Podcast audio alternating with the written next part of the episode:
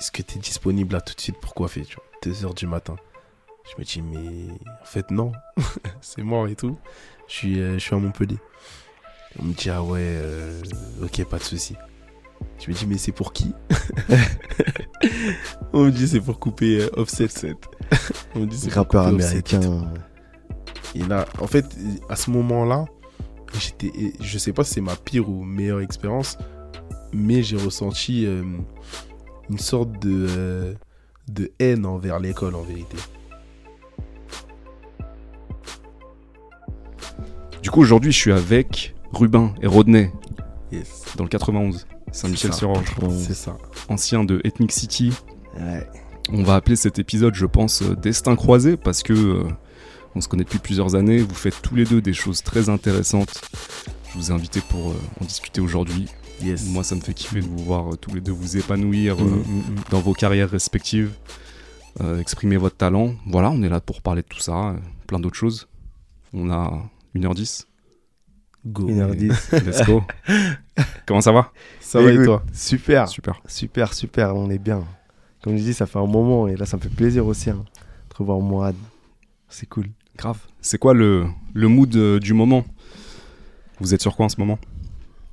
Moi, pour ma part, en ce moment, je suis sur euh, la création d'une application. Mhm. Donc, euh, elle s'appelle euh, Skip. Et en fait, c'est une application de mise en relation entre les professionnels de la coiffure à domicile et les particuliers. Donc, c'est un projet que j'avais déjà développé, enfin que je suis en train de développer actuellement. Et j'ai commencé à le développer il y a maintenant trois ans. Trois ans, et je l'ai mis un peu en pratique, en exergue, sur, euh, enfin, pendant mon année euh, en école de commerce. Et du coup, là, je suis, je suis en plein dedans. On est en train de développer la première version. Et ensuite, euh, on va attaquer la deuxième version si tout se passe bien d'ici janvier.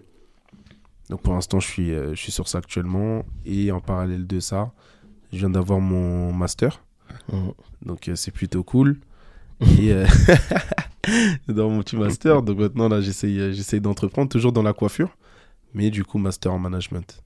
Alors, ce qu'il faut dire, c'est que euh, Rodney, moi, euh, à un moment, on se voyait plus trop. Ouais. J'étais dans différents pays, tout ça. Hmm. Puis je vois sur les réseaux Rodney qui, coupe, qui fait des coupes de cheveux à des gens connus. Je vois des Jadju, je vois des anciens joueurs de foot si c'est, je crois. Ouais, ouais, euh, ah ouais, ça remonte. Hein. Toutes sortes de gens connus. et je te vois en train de leur couper les cheveux, mais je me dis, mais qu'est-ce qui s'est passé? Je savais pas que tu faisais ça. Et en fait, c'est aujourd'hui, c'est en partie ce que tu fais. Ouais, c'est ça, c'est ça. En partie, c'est ce que je fais. Bah, comment ça a débuté, tout simplement C'était euh, ça, ça, ça, a démarré du d'un constat, d'un constat tout simplement. Euh, donc j'étais j'étais avec Rubin justement. On avait l'habitude de, de, partir à Juvisy à l'époque. Ouais. Dans, dans un salon dans un salon. Mm. Mais le problème, c'était que euh, déjà sans rendez-vous, donc euh, le salon, il nous va à 10h, tu te fais coiffer à midi, tu sais mm. jamais vraiment euh, comment t'organiser dans ta journée, etc. Et on rentrait dans une période où nos coiffeurs respectifs commençaient à, on va dire, pas nous négliger, mais la qualité, elle était plus aussi, aussi exigeante qu'au début, tu vois. Donc je me suis dit, j'ai envie de commencer à coiffer, me coiffer moi-même voir au début je voulais pas. Il me disait ouais donne ta tête. il dit c'est mort. c'est mort c'est mort. Rien savoir. et en plus parce qu'il a commencé avec les petits en fait. Les petits du quartier donc euh, des petits 5 6 ans. Les mamans elles les envoyaient à la maison il commençait avec eux donc il les eux, ils étaient... les mamans étaient contentes. Nous on était bien ok. Mais après c'est comme ça. t'as commencé à prendre la main c'est ça c'est ça la, ça c'était quand ça? C'était 2018 2018 2018 et ma toute première tête c'était mon père et comment ça s'est passé C'est ma mère qui, avait l'habitude de le coiffer, etc. Et je passe, euh, je passe dans le salon et tout. Et je lui dis, euh, laisse-moi prendre la tondeuse, j'essaye. Tu vois, donc j'essaye. Et euh, je me suis dit, mais en fait, c'est simple. Tu vois, sans me rendre compte que c'était vraiment un réel, un réel travail et une réelle. quelque chose qui allait devenir sérieux par la suite. Mais moi, dans ma perspective, je me suis tout de suite dit que c'était quelque chose de simple. Et c'est par la suite que je me suis rendu compte que finalement, euh, je pense que c'était quelque chose qui était euh, peut-être en moi sans m'en rendre compte. Mhm. Et euh, donc j'ai continué, à, j'ai continué à coiffer à droite à gauche. Et ben ça, ça m'a toujours suivi hein, jusqu'à présent. Et, là, ça t'emmène loin, c'est cool. On va y revenir en, détail. Mm, mm, euh, et, toi, Rubin, euh, même chose, même histoire. Moi, je fais mes aventures, je vais à l'étranger, tout ça, je reviens. Et un jour, je vois sur Instagram des dessins de voitures industrielles, des trucs. Ouais, carrément. Et je vois euh, en vous d'ailleurs, puisque vous êtes tous les deux frères. Ouais. et, et, je parle même pas encore de votre sœur, pareil, même histoire. Mmh. Ouais, pareil. Euh, mmh, chacun en train d'exprimer votre talent de manière différente. Donc toi aujourd'hui, euh, Rubin, tu es dans le... C'est ça, dans le design. Design dans, de véhicules. Dans le design de transport et mobilité. Ok. Donc ça concerne voilà, tout, tout, ce qui est en relation avec le, les transports et la mobilité. Donc les, la mobilité de demain. Et si tu veux, à l'époque quand on dansait ensemble, je comptais aussi voilà, reprendre euh, les études. Et, euh, et ouais, donc j'ai fait le choix du coup de reprendre les études parce que le design ça me passionnait aussi. Hmm. Et par la suite, euh, voilà, c'est ça. Donc il y a eu pas mal d'épisodes, des péripéties aussi, des moments de doute, des moments de. Enfin, ça a été. vraiment, c'était des vagues. Et, et j'ai tenu bon, et au final, voilà, on, est, on en est là. Et du coup, j'ai été pris en CDI. Donc par rapport à la boîte qui. Enfin, j'étais d'abord en alternance, ensuite, ils m'ont pris en CDI. Et aujourd'hui, franchement, épanoui. Euh, c'est incroyable. Félicitations. Je sais que tu dessinais déjà avant. Ouais, je dessinais. J'avais des. Bah, moi, tu faisais des portraits bah, aussi pour des gens. Bah, bah C'est ça. En fait, pour la petite histoire, quand j'ai repris mes études. Continue. je, vais juste tirer un truc. Pour pour euh, pour la petite histoire, quand euh, quand j'ai repris mes études, donc dans le dans le design, on avait un, un cours qui s'appelait autoportrait. Et du coup, quand je dessinais, mes potes autour, ils étaient là, ouais, t'es pas chaud, tu fais mon portrait aussi et tout et tout. Mmh, mmh, mmh. Et moi, j'ai commencé comme ça. Et un jour sur Snap, parce que de base, je suis pas quelqu'un sur les réseaux. Ouais. Et sur Snap, j'ai envoyé un, dessin et j'ai dit, ben, toutes les personnes intéressées, envoyez-moi vos photos, je vous dessine. Ok. Et là, j'ai eu plein de messages, des messages, des petits carrés bleus là. Euh. J'étais débordé. J'ai dit, wow, j'ai dit, ok, j'ai commencé. Et en fait, ça a pris une ampleur, mais incroyable. En plus, ça arrivait dans les périodes de Noël. Donc, euh, les gens voulaient des portraits et tout. Donc, j'ai créé un. Enfin, c'était un business, mais de mon côté, en fait, c'était un business au black. Donc, je faisais ça, je dessinais, j'encadrais les, les, portraits. Et, euh, et le problème, c'est que ça a bouffé tout mon temps. Et j'avais plus le temps aussi d'aller à la danse. J'avais plus le temps aussi d'être focus sur les cours. Donc, j'ai dû faire un choix et je me suis dit, ouais, non en fait là, là ça devient trop compliqué. Je préfère arrêter, mettre en, en, suspens les portraits, me focaliser sur l'école. Et après c'est ça, et du coup, euh, de temps à autre, là j'ai pas encore repris, mais je compte reprendre. Mais, euh, mais ouais, c'était une belle expérience quand même. C'était une belle expérience. Et en plus, je crois que tu as oublié l'épisode du, du pays. Ah ouais, bah oui, c'était ça. C'est quoi l'épisode du pays on est, on est parti au. C'était 2018 En 2019. 2019, on est parti au pays. Ouais, 2019, on est parti pour la première fois. Au euh, donc, euh, Congo. Au Congo, ouais. Brazzaville. Ouais. Brazza. Pour la première fois. Et euh, il avait ramené du coup ses, ses, dessins, ses dessins. toutes mes feuilles. Non, des feuilles. Toutes mes feuilles. Les feuilles, les, feuilles, Parce que je me suis dit au cas où, peut-être le soir et tout. Euh, Donc, tu avais ramené de quoi dessiner. Exactement. Pas des dessins, mais de quoi dessiner. De quoi dessiner. Donc, mes crayons, des feuilles vierges, voilà, j'avais tout ramené. Ok. C'est ça. Et après, bah ouais, c'est ça. Et du coup. Parle bien dans le micro, euh, ouais. Ouais, et, super. Et du coup, il y a eu euh, bah, au pays eu quelques péripéties, euh, des moments, problèmes d'électricité, etc. Donc en fait, on était obligé de, de, rester à la maison des fois toute la journée. Hmm. Et heureusement, justement, bah, le dessin, ça m'a clairement sauvé. Parce ah, que... Ça m'a sauvé. ah, ça m'a sauvé. En fait, toute ma frustration, je la mettais là-dedans. Et j'ai commencé à dessiner, dessiner, dessiner. Donc je dessinais des stars. Par exemple, j'avais commencé par Damso je dessinais aussi Nino et ensuite je voyais que ça repostait. Euh, par exemple, j'avais fait Kobalade. Kobalade, il avait reposté. En fait, ça a pris une ampleur de, de dingue. C'est dingue. J'avais des messages de partout. Je me suis dit, mais waouh, en fait, c'est ouf. Il y a une vidéo encore sur Insta. Je crois que c'est ma soeur qui l'a acheté là, dans la chambre en train de crier. Ah, c'était ouf. Franchement, c'était. Ah, c'était une belle expérience. Et par la suite, du coup, j'ai continué les portraits. Mais après, en voyant avec l'école, euh, c'était un rythme vraiment. Fallait choix à temps plein en fait là-dedans. Et du coup, c'était beaucoup trop compliqué. Euh, je dur à tenir les deux. Ouais, dur. Franchement, c'était dur. Après, il y a un pont entre les deux dans le sens où tu dessines quand même dans ton mm. travail. Je dessine quand même dans mon travail, mais c'est pas la même euh, sensibilité parce qu'en fait, au début, quand je faisais mes portraits, c'était euh, c'était vraiment pour me pour me libérer l'esprit. Vraiment, j'étais là, je dessinais tranquille. Mais à un moment donné, ça devenait une pression parce que tu avais les gens qui m'envoyaient tout le temps des messages. Par exemple, j'envoyais des. Je leur disais dès le début Ok, ton portrait, tu l'as dans deux semaines. Presque tous les jours, tous les deux jours. Alors, il en est où Il en est où Il en est où? Et en fait, ça a créé un. Comme un dégoût. Un dégoût. Et je me suis dit Ouais, vas-y, tu sais quoi, tu veux ton portrait, tiens. Comme ça, tu vas arrêter de me, de me faire chier. Vas-y, tiens ton portrait et vas-y. Et en fait, c'était ça pendant une bonne période. Et c'est là où je me suis dit, ouais, non, ça peut pas continuer comme ça parce que moi, le dessin, c'est quelque chose que, que j'aime de fou. À, à cette époque-là, c'était au même niveau que la danse et euh, c'était en train de me détruire en fait. C'était en train de me détruire et je me suis dit, non, tu sais quoi, arrête, mets de côté et tu reprendras quand on aura l'envie, tout simplement. Il n'y a pas de pression à se mettre, mais ouais, à un moment donné, j'avais trop de pression, trop de. C'était compliqué. Mmh, ouais, je peux comprendre. c'est quand un truc qui est une passion et que mm. tu perds la passion et que mm. ça devient une pression.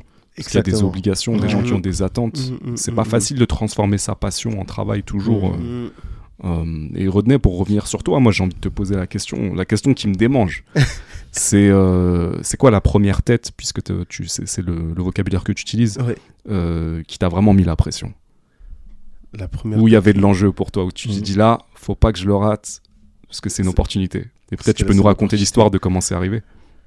Euh, je, suis en train de, je suis en train de réfléchir. La première tête. Euh... C'était pas Burna Boy euh, quand t'avais fait Burna avec. Euh, non, c'était avant encore? Je te, je te, dirais Dadju, je pense que ça a été la première tête. Hein. La parce que ça a été le. Je pense que ça a été vraiment le, le déclic qui a fait que tout s'enchaîne très vite. Et j'avais, j'avais pas une certaine pression mais comment ça, comment ça s'est passé pour l'anecdote? C'est euh, moi j'ai l'habitude du coup je coiffais dans chez West Barber à Paris et euh, ben, de temps en temps il passait etc pour euh, pour se faire coiffer, mais je l'avais jamais coiffé. Donc en fait lui dans sa tête il pensait que je l'avais déjà coiffé alors que non. Donc il y a eu il y a eu un jour il est passé etc comme d'habitude tout le monde rigole et tout. Et nous on a l'habitude entre coiffeurs de faire plusieurs petits débats etc. Et on a ce fameux débat où on se pose la question, mais qui est le plus fort Qui est le plus fort au mmh, salon, etc. Mmh, mmh. Et euh, moi, chez quelqu'un, j'ai une énorme, un énorme ego, je pense. Donc, la première chose que j'ai faite, c'est j'ai dit que c'est moi, en fait. c'est moi le plus fort, etc. Donc, let's go. Et il me dit, ah non, mais tu m'avais pas déjà coiffé, etc. Je dis, non, moi, je t'ai jamais coiffé, mais je pense que si je te coiffe, ça, ça va bien se passer. Donc, euh, il accepte. Et euh, en fait, là, j'ai une pression parce que je me suis dit, mince, en fait, j'ai parlé. Il faut que, faut que j'assume. Faut que j'assume. Mmh. Et euh, en plus, c'était lui, il a une manière de. Enfin, à ce moment-là, il avait une certaine coupe avec laquelle j'étais pas vraiment à l'aise, tu vois. Donc, j'étais, j'avoue que j'étais, j'étais stressé. J'ai mis une heure pour le coiffer, tu vois. Et derrière, il avait un clip, mais il me l'avait pas dit. Donc du coup, je le coiffe pendant au moins une heure alors qu'il doit partir derrière, etc. Donc euh, je finis la coupe. Euh, ça se passe bien. Et peut-être 40 euh, minutes après, on me enfin, il me rappelle pour me dire bah, écoute, j'ai un clip. Je suis avec Gims et Sliman, si je me trompe pas à l'époque. J'ai un clip. Gims, il a besoin de se coiffer. Est-ce que tu es chaud pour venir, etc. Je dis vas-y, let's go. Donc j'y vais. Et je m'en souviens que j'ai envoyé un message à Rubin, si je me trompe pas, quand j'étais dans, dans la voiture, je lui envoie un message et tout, je vais coiffer Gims, etc. Donc j'y vais. Et euh, pareil, euh, pression euh, à partir du moment où il, a mis, où il a mis ses lunettes. Grosse pression. Attends, attends, attends. Pause. Tu, tu, reçois le message, tu lui dis quoi, Ruben? Deux, deux grosses têtes le même jour. En le fait, même il y a aussi, il faut. Justement, il y a aussi ce, cette manière de. En fait, il faut prendre du recul aussi. Hmm de pas trop rentrer dans l'engouement de ouais parce que c'est des grosses têtes. Garde la tête froide. Ok, voilà. Hmm. Ouais, sors ton téléphone pour le snapper et tout. Il hmm. faut rester professionnel et et, et, et du coup c'est ce que je lui avais dit. Ce que je lui avais dit et, franchement non, il a il a fait ça bien et justement on a gardé cette ligne de conduite et c'est comme ça qu'après par la suite euh, on l'a recontacté et tout parce que c'est ce que Rodney, je crois que c'est ce que tu me disais même des fois tu avais des personnes qui, qui, qui, filmaient et tout, et au final c'était mal vu. des fois c'était. En fait, moi j'ai toujours eu ce, ce, ce cette, euh, cette manière d'être qui, hum. euh, qui, je pense, euh, je suis quelqu'un de très timide de base. Ce qui fait que quand je me retrouve dans certains endroits, j'aurai cette, j'ai cette difficulté naturelle à vouloir me mettre en avant ou à tout de suite vouloir montrer que je suis là. J'aime bien être la personne dans la pièce qui, qui ne se fait pas remarquer. Mais justement, malgré moi, j'ai aussi constaté que on me remarquait toujours, tu vois. Et ça n'a jamais été quelque chose qui, qui me mettait vraiment à l'aise de base. Et euh, bah, du coup, quand, quand, les premières fois que je commençais à coiffer, euh, surtout dans des environnements, euh, tout ce qui est clip, événements, etc., tu as énormément de monde. Donc, tu n'es plus uniquement en tête à tête avec ton, avec ton client. Il y a vraiment tout le monde qui te regarde, etc. Donc, beaucoup de pression. Et à ce moment-là, ça faisait trois ans, je crois, que, que je coiffais. Mmh. Donc, il y avait, en fait, je me disais, il, y a, il, y a, une semaine, j'étais en bas de la maison en train de coiffer. Et là, mmh. maintenant, je me retrouve dans des clips et tout. Cette histoire, elle est assez folle parce qu'on va revenir sur Gims, mais euh, tu as commencé ici à coiffer des petits. Ouais, c'est ça, euh, Tu dis, vous racontez l'histoire du coiffeur à Juvisy où euh, vous étiez plus trop satisfait à un moment mhm. parce que vous passiez trop de temps à attendre, parce que la coupe c'était pas toujours trop ça. Donc tu te dis, je vais prendre les choses en main. Ça mhm. commence avec ton père, euh, peut-être à un moment ça. a été tes frères, les amis, etc. les gens sont venus, ouais, et c'est allé très très vite. C'est allé très très très très vite, et c'est là où je rejoins Ruben dans le dans ce sentiment de, euh, à un certain moment, j'ai eu ce sentiment-là d'égo aussi, tu vois. À quel moment euh, Je te dirais il y a 2021, je crois. Ouais. Ouais, 2021 par là. sentiment de dégoût parce qu'en fait tu, tu commences à rentrer dans un dans un cercle où tu as l'impression que quand on va te contacter, c'est juste, euh, c'est juste pour mmh. coiffer. Mmh. Tu vois, as l'impression que euh, en fait, tu deviens juste euh, uniquement coiffeur et qu'on enlève une certaine forme de personnalité dans ton, dans ton être. Tu vois, et j'ai eu une période comme ça où c'était super, super compliqué. Mais malgré moi, je suis obligé de, je suis obligé de continuer de, de coiffer parce que c'est ce qui. Enfin, j'étais en alternance à ce moment-là. Donc c'est mon, mon gagne-pain aussi, tu vois. Donc je pouvais pas me permettre d'arrêter, mais c'est vrai que j'ai eu, euh, on a eu énormément de discussions avec Ruben par rapport à ça, mm. dû au fait que euh, fait, tu arrives à un stade de, de burn-out. Où tu as envie de parler à personne, tu as envie de, de coiffer personne, tu vois. Mm. Et j'arrivais, c'était même, ça arrivait même à des moments où on m'appelle, je vois l'appel, mais je réponds pas, tu vois. Je réponds pas, je préfère rester à la maison ou euh, quand je sors, c'est juste pour faire un aller-retour, pour faire quelque chose, mais j'ai envie de, j'ai envie de de parler à personne, etc. Mm. Parce que les sujets de conversation reviennent toujours autour de la même chose. Et euh, tu as ce sentiment-là du euh, Ok, est-ce que je suis. Euh, est-ce que je, je, on me perçoit uniquement comme ça mm. Tu vois Mais quand tu vas expliquer euh, aux gens que, par exemple, tu n'es pas, tu n'es pas bien ou tu ressens certaines choses, on va pas forcément le percevoir. Et on va pas comprendre aussi. Tu vois On va pas comprendre non plus, plutôt.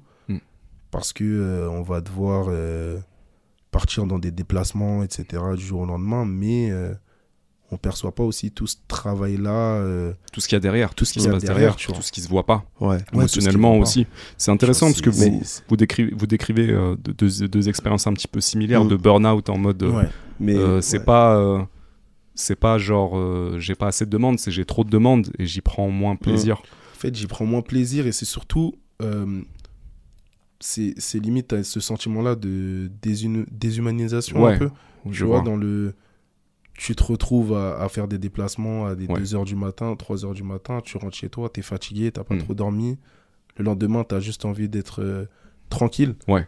Et euh, ton, ton ami qui est censé euh, être là pour passer du bon temps avec toi, la première chose qu'il se dit, c'est est-ce que tu es dispo pour te coiffer, tu vois? Hmm. Est-ce que tu es dispo pour dessiner ou je sais pas, peu hmm. importe.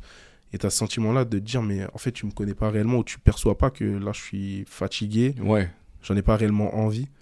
Mais quand tu exprimes justement ce sentiment-là. C'est pas toujours entendu. C'est pas toujours entendu. Et, en fait, c'est un petit peu le, le, revers du succès de hmm. comment vous avez commencé tous les deux. Hmm. C'est-à-dire commencer avec des amis, des proches, des, beaucoup de connaissances.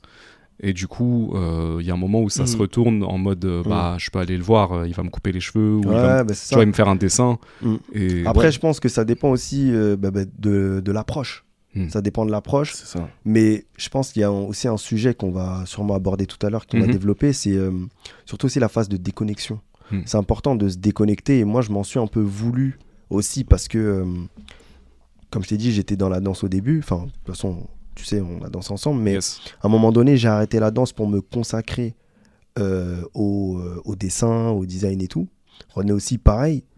Mais c'est toujours avoir, enfin c'est toujours bien d'avoir un pied dedans parce que c'est ton échappatoire en fait, hein, où tu peux relâcher tes émotions, mmh, où tu mmh, peux mmh. penser à autre chose. Et euh, c'est pour ça que des fois, être toujours focus, c'est, enfin c'est pas toujours bon. C'est important d'avoir ces moments où tu te déconnectes et tu prends du recul en fait. Tu prends du temps pour toi, pour te recharger. Et ces moments de burn-out dont vous parlez, moi je, je, suis passé pas très loin de ça quand j'étais en Suisse. Pourtant, j'adore mon travail, je suis mhm. passionné, c'est un travail très créatif aussi et tout. Moi, mhm. j'écris dans mon travail pour écrire de la publicité, justement. Et euh, il y a un moment où je me sentais comme un cheval de course. Ouais, c'est en mode, exactement ça. Euh, en mode vas-y, vas-y, genre produit, produit, produit, produit. Et à un moment, en fait, je me retrouvais plus. Euh, j'avais pas de temps pour moi, pour, comme tu dis, déconnecter, trop poser. Ou là, à ce moment-là, j'ai je peux pas euh, parce que j'ai besoin d'être tout seul, tout simplement, et de complètement faire autre chose. Donc ouais, mm. c'est important aussi de, mm.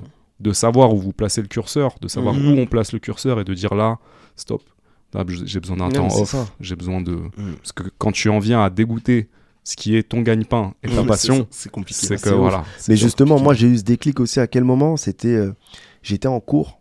Ouais. Et euh, il y a un mec, euh, bon, s'il regarde le, le podcast, euh, il va se reconnaître. Enfin, je lui dis, de toute façon, c'est Tanguy, il s'appelle Tanguy. Et en fait, Tanguy, c'était un mec qui était hyper, euh, toujours dans son coin, toujours mm. un peu focus et tout. Et, et en fait, nous, le, le rythme à l'école, il était hyper, il était soutenu. Et, mais lui, le week-end, tout le temps, je le voyais en soirée et tout. Je me disais, mais comment c'est possible? Comment il arrive à, à tenir, en fait, à avoir ce rythme-là, de d'avoir une vie comme ça le week-end et mais en fait, tout simplement, j'ai commencé à parler avec lui et je me suis rendu compte que toute la semaine, il était focus. Et par contre, le week-end, il en profitait pour, pour détacher, en fait, pour se déconnecter. Et c'est comme ça qu'il tenait. Et c'est comme ça qu'il tenait. Mmh. Mmh. Et je me suis dit, mais en fait, bah ouais. C'est lui qui a raison. En vrai, c'est ça. Donc, tout donner, entre guillemets, bah, la semaine ou quand tu es mmh. dans ton taf, pour ensuite avoir tes moments de, de déconnexion les week-ends. Ou, euh, voilà, c'est hyper important. Grave. Comment, comment vous déconnectez, du coup, maintenant, tous les deux? Moi, je joue à la play. Ouais. c'est mon échappatoire. Moi, je joue à la Play. Euh, ça joue à quoi en ce moment euh, Call of. Ouais, Call of. Je joue comme ça depuis. Franchement, depuis des années. Hein. Hmm. Moi, ça a toujours été mon, mon petit truc à moi. je rentre à la maison. T'es dans ta bulle. dans ma bulle. Tu vas massacrer des gens. je joue à la play. Je vois, je vois le soir, je rentre, il est là, le noir torse nu dans la chambre et il joue. Ouais. En plus, il perd. Ouais. tu joues, tu joues, mais. vous rigolez, mais euh, je sais plus, je sais plus c'est où que j'avais ça. Ah ouais, il a balancé les dossiers là. Euh, des athlètes, il y a beaucoup d'athlètes qui jouent à la play. parce qu'en fait, toute la journée, ils s'éclatent au sport et le soir, ils ont plus d'énergie et le soir, c'est la play. C'est ça, mm. c'est ça, ça, ça te permet de de penser à autre chose en fait, mm. tout simplement. Et ça, c'est quelque chose aussi que, que, euh, que j'ai appris en cours parce que j'étais en spécialité entre entrepreneuriat en mm. dernière année, tu vois. Et euh, j'avais un prof de marketing euh, digital, hmm. justement, où on analysait euh, les différentes stratégies par rapport aux, aux, entrepreneurs et aussi aux chefs d'entreprise et tout. Et la première chose qu'il nous a dit, c'est justement la chose la plus importante pour un, pour un entrepreneur comme pour un patron. C'est justement se déconnecter, tu vois. Et le sommeil, très très très important. Et euh, je me suis c'est là où je me suis dit, mais en fait, c'est totalement ça. Tu vois. ouais, parce que, mm. euh, en fait, tout le monde n'a pas le tempérament d'entrepreneur. Ouais. Et tout le monde n'a mm, pas mm, peut-être ce tempérament obsessionnel que vous n'avez pas exprimé comme ça, mais que vous avez en fait et que j'ai aussi. C'est-à-dire qu'on peut très facilement, quand on est comme ça, se faire consumer par notre propre travail et rentrer dans ce qu'on peut appeler une frénésie en mode vas-y go go go go go. Mmh, mmh, mmh. et ça peut se retourner contre nous ce tempérament. Et les entrepreneurs les chefs d'entreprise ils sont beaucoup comme ça. D'ailleurs les, les, femmes de chefs d'entreprise très souvent elles sont en galère avec ça et c'est elles qui les amènent à, à se déconnecter à dire euh, c'est bon stop. Stop viens on va faire déconnecte-toi tu vois c'est aussi intéressant cette polarité dans le couple où en fait quand tu es comme ça tu as besoin de quelqu'un qui t'équilibre bah, un peu qui te ramène à penser à autre chose et parce que sinon tu te manges le crâne. Ouais. C'est ça. Mais c'est ça parce qu'en plus c'est bien enfin c'est réel ce que tu dis parce que même moi aussi j'ai fait un, un, constat récemment et, euh, et j'ai constaté que ce qui m'animait c'était mes objectifs. En mhm. fait quand par exemple tu vois quand euh, j'ai terminé mon, terminé mon master ouais. je me disais mais c'était trop j'ai plus rien à faire. C'est trop bizarre. Je me sens vide J'avais plus d'objectifs, plus rien. C'était donc il me fallait ce temps pour prendre du recul et tranquille respirer, souffler. Mais j'avais quand même besoin d'être dans un rush un peu de. Et du coup, clairement, ce qui, ouais, le constat que j'ai fait, c'est que j'ai besoin d'avoir des objectifs, de me fixer des, bah, des, des, comme des checkpoints pour me dire que, ok, là, je vis ça, j'y vais. Et, mais si j'ai pas ce, cette chose qui m'anime, enfin cet objectif-là, bah, je me sens un peu, un peu vide. Mais comme tu dis, en fait, c'est un peu le revers de la médaille de, voilà, on est là, on se donne, on se donne, on se donne, mais c'est important. La déconnexion, c'est hyper important. Genre, faut, faut vraiment. Ce que tu décris, c'est les deux côtés. Le mm. côté où on se donne trop mm. et on a besoin de récupérer, mm. et le côté où on n'a plus rien à faire. Et là, on n'est pas stimulé. Tu vois C'est Franchement, c'est les deux extrêmes.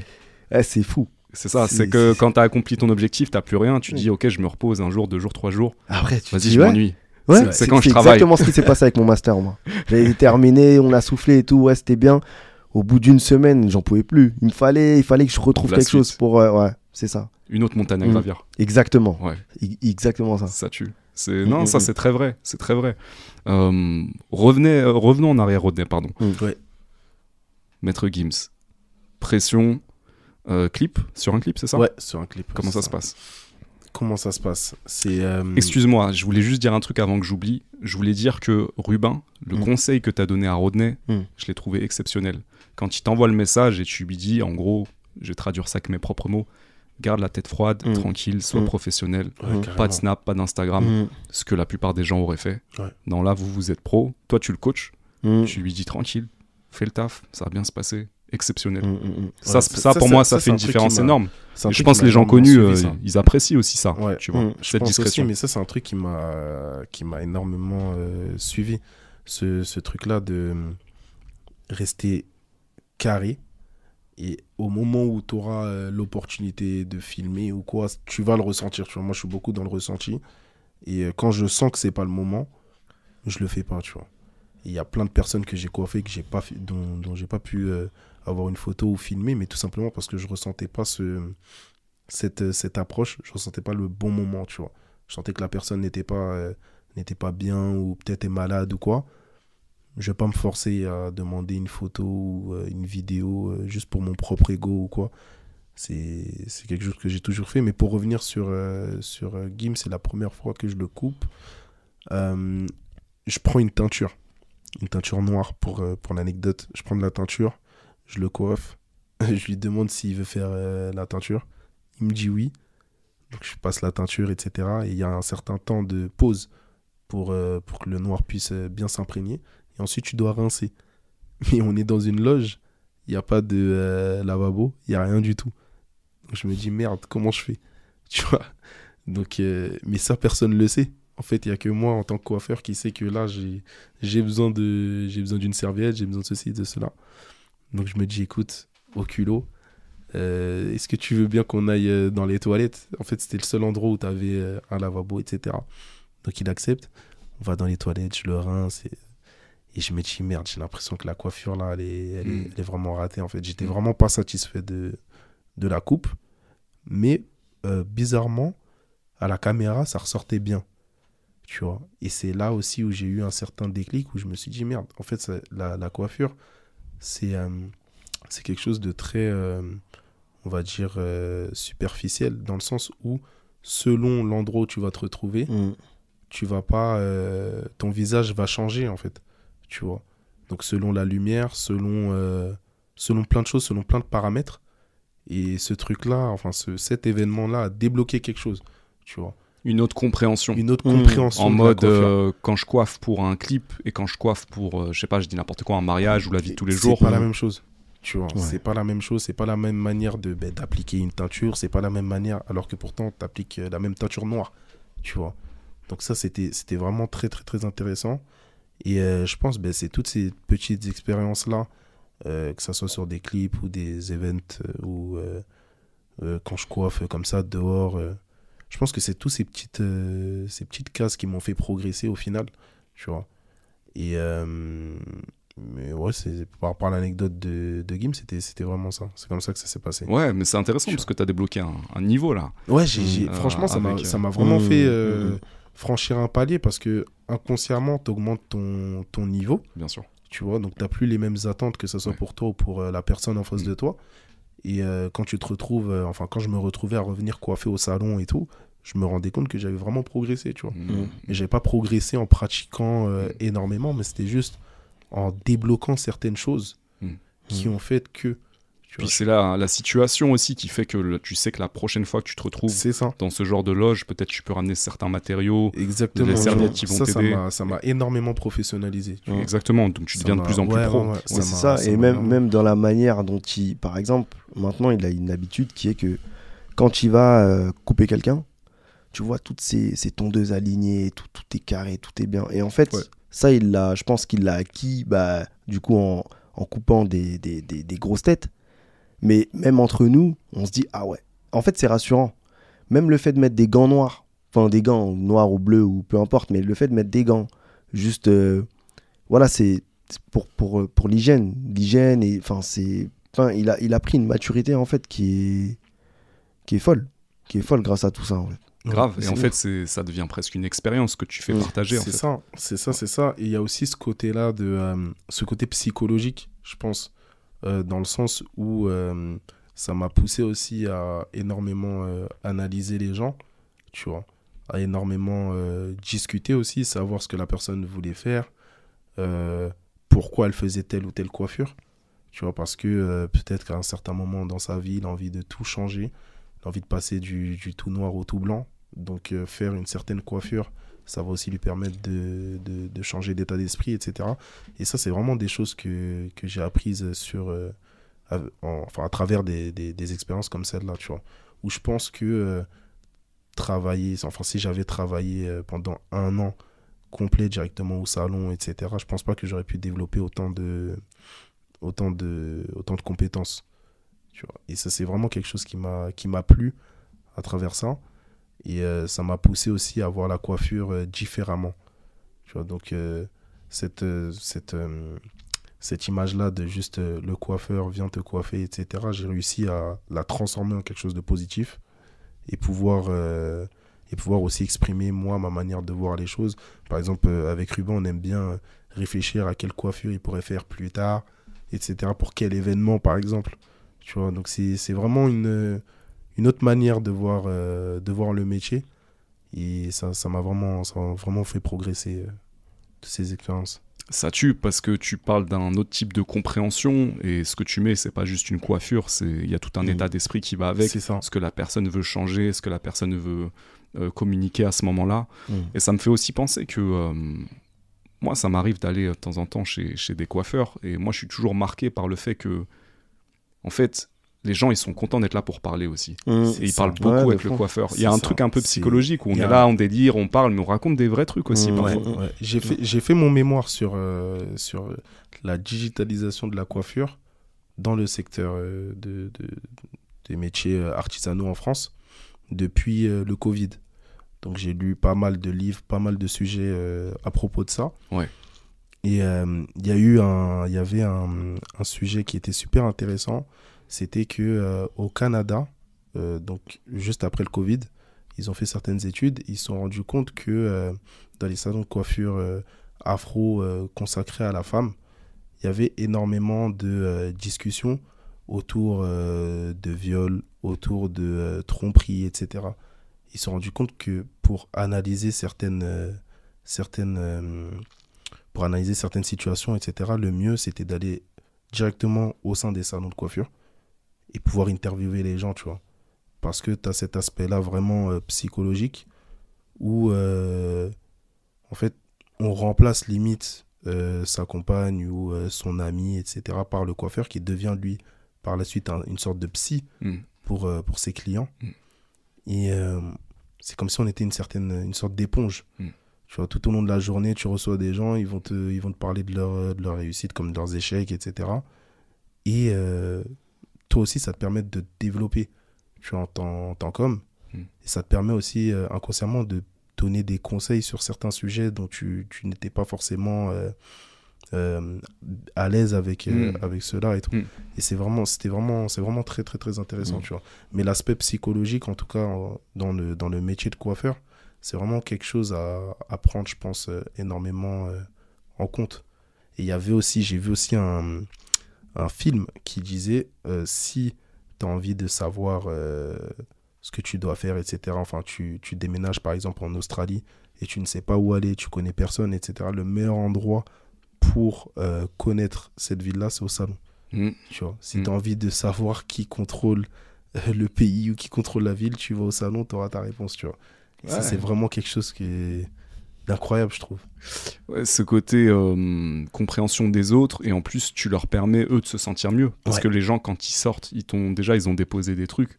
C'est ça. Toi, tu, tu, leur as fait une, coupe de cheveux qui leur permet aussi de se transformer un peu physiquement, de se sentir mm. bien à ce moment-là. Donc, tu contribues aussi à, à ça. Rodney, euh, Ruben, est-ce que tu dirais que c'est quelque chose que toi, tu as expérimenté dans le dessin quand tu faisais des portraits pour les autres? Est-ce que tu as ressenti des trucs similaires? Ouais, moi, c'était plutôt. Euh, moi, ce qui me faisait vibrer, c'était quand, euh, donc, du coup, quand je faisais des portraits. Ouais. Et je donnais, du coup, le portrait à la personne. Hmm. Je voyais les réactions et c'est ça aussi. franchement, c'est ça aussi qui m'a fait tenir. Une fois il y avait une dame qui m'a contacté euh, parce que son, son père était, euh, est décédé. Ouais. Et du coup, elle voulait offrir ça à sa, à sa mère. Ouais. Et euh, quand je lui ai donné le portrait et j'ai vu sa réaction, hmm. J'ai dit, mais en vrai, je peux, je peux pas arrêter, je suis dans la bonne voie. Hmm. Je suis dans la bonne voie et c'est ce qui m'a, voilà, comme je l'ai dit, c'est ce qui m'a motivé à, à continuer. Et ensuite, je leur demandais toujours de m'envoyer des, des, petites vidéos et tout. Et quand je voyais les, les, les, les réactions des gens, c'est juste fou.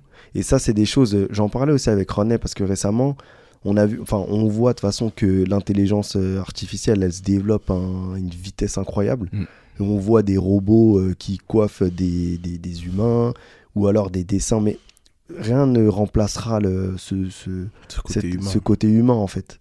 Et c'est là où nous, en, en, tant que designer, on se posait la question, on se disait, ouais, mais tu vois, maintenant, tu as Photoshop, tu as plein de choses mais ta créativité, en fait, tu peux pas la remplacer. C'est c'est pas possible, c'est mm. ouf.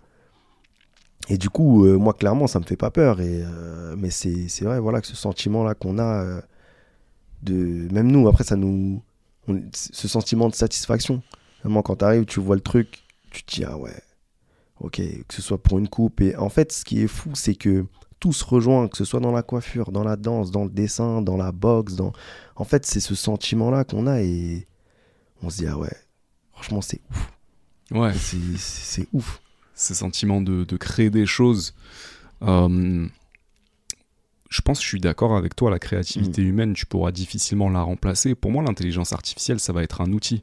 Mm. Mais c'est mm. pareil, si un jour tu as un robot qui est capable de couper euh, les cheveux, tu vois, il n'y aura jamais l'expérience que toi tu racontes. Exactement. la relation euh, que les gens ont avec toi, la, tu vois, les histoires qu'ils te racontent, euh, ce que toi aussi euh, tu leur racontes, l'évolution que vous avez ensemble, il n'y aura mm. jamais cette relation. ce côté-là humain, tu ne pourras jamais le remplacer. ce qu'il m'a dit, hein, quand je lui ai envoyé, parce qu'en fait j'étais tombé sur, un, sur une vidéo sur Insta ou TikTok, je sais plus, je lui ai envoyé.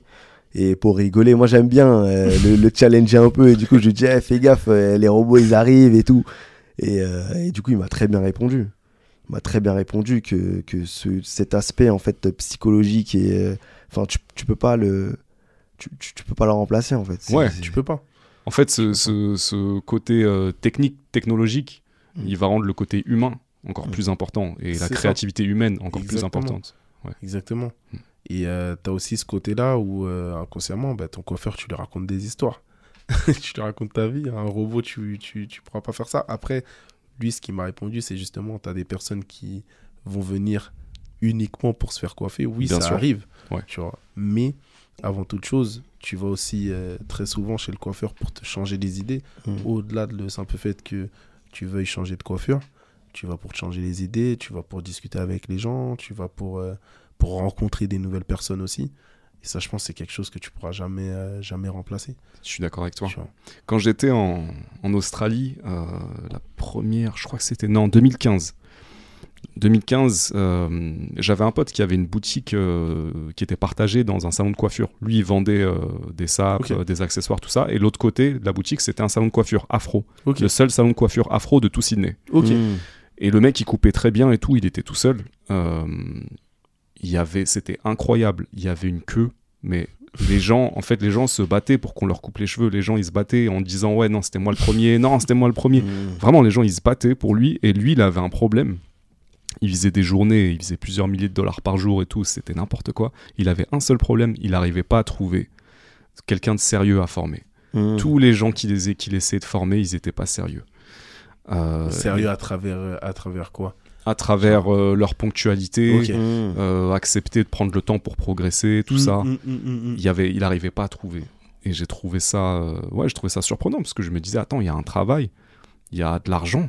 Parce que c'était le seul coiffeur afro de Sydney à l'époque. Il était fort en plus, il proposait de former et il trouvait pas, tu vois, ça marchait pas. C'est ouf. Mais tu as ce côté-là aussi de, de, de, confiance. Aussi, malheureusement, quand tu, même si tu es amené à former certaines personnes, etc., tu peux former le meilleur coiffeur. Mais après, s'il n'arrive pas à développer aussi cette confiance avec ses propres clients ou avec des clients précédents, c'est quelque chose de super compliqué. Tu vois, donc peut-être qu'il a été aussi confronté à ça ou euh, les clients ne se sentaient pas forcément à l'aise avec euh, les, différentes, euh, les différentes nouvelles recrues, etc. Et c'est quelque chose à prendre en compte aussi. Ouais, tu, tu dirais que toi, comment tu développes cette confiance avec les clients? À travers, euh, à travers les différentes conversations qu'on va avoir. Ouais. Franchement. Euh, ça veut dire que tu es à l'écoute aussi, en fait. Ouais, énormément. Tu peux pas faire ça si tu si t'es pas à l'écoute. Mmh. Ouais, énormément à l'écoute. Et après, comme je t'ai dit, moi, de base, je suis quelqu'un qui ne va pas forcément parler en premier ou qui, va, qui a du mal à, à s'ouvrir directement à quelqu'un avec quelqu'un que dont je ne connais pas. Enfin, que je ne connais pas, pardon. Et euh, la première chose, moi, qui m'a qui m'a vraiment marqué, c'était j'ai été formé par, euh, par un coiffeur. Euh, m'a, Walid m'avait formé euh, sur justement cet aspect-là, on va dire un peu relationnel avec les gens, tu vois. Avoir ce truc-là de tout de suite essayer de, de briser la glace au premier abord, donc à, travers le bonjour, etc. Mais tout de suite savoir ce que la personne fait, pourquoi elle vient dans ce salon-là et pas un autre, et petit à petit, tu vas réussir à débloquer certaines, euh, certaines choses. Tu vois, donc tu peux avoir des conversations euh, vraiment platoniques, comme des conversations vraiment profondes. Mais je pense que le plus important, c'est euh, réussir à échanger, discuter, et encore une fois, ressentir aussi si c'est le moment de parler ou non. Hmm. Tu vois, parce que des fois, tu as des personnes qui veulent juste s'asseoir, dormir, et ils n'ont pas envie de t'entendre raconter ta vie ou poser 100 000 questions. Donc je pense vraiment que c'est quelque chose de, propre à chacun. Et en tout cas, moi, pour ma part, je suis vraiment dans le, dans le ressenti. Je, inconsciemment, je sais de quoi je peux parler avec toi ou euh, de quoi je ne peux pas parler avec toi. Mais c'est faux en plus parce que je me souviens qu'à l'époque, enfin, c'est là où je me rends compte que ça, même la coiffure, en tout cas le monde de la coiffure a évolué parce que à l'époque, quand on allait à Juvisy, bah, les coiffeurs, ils, ils se parlaient entre eux.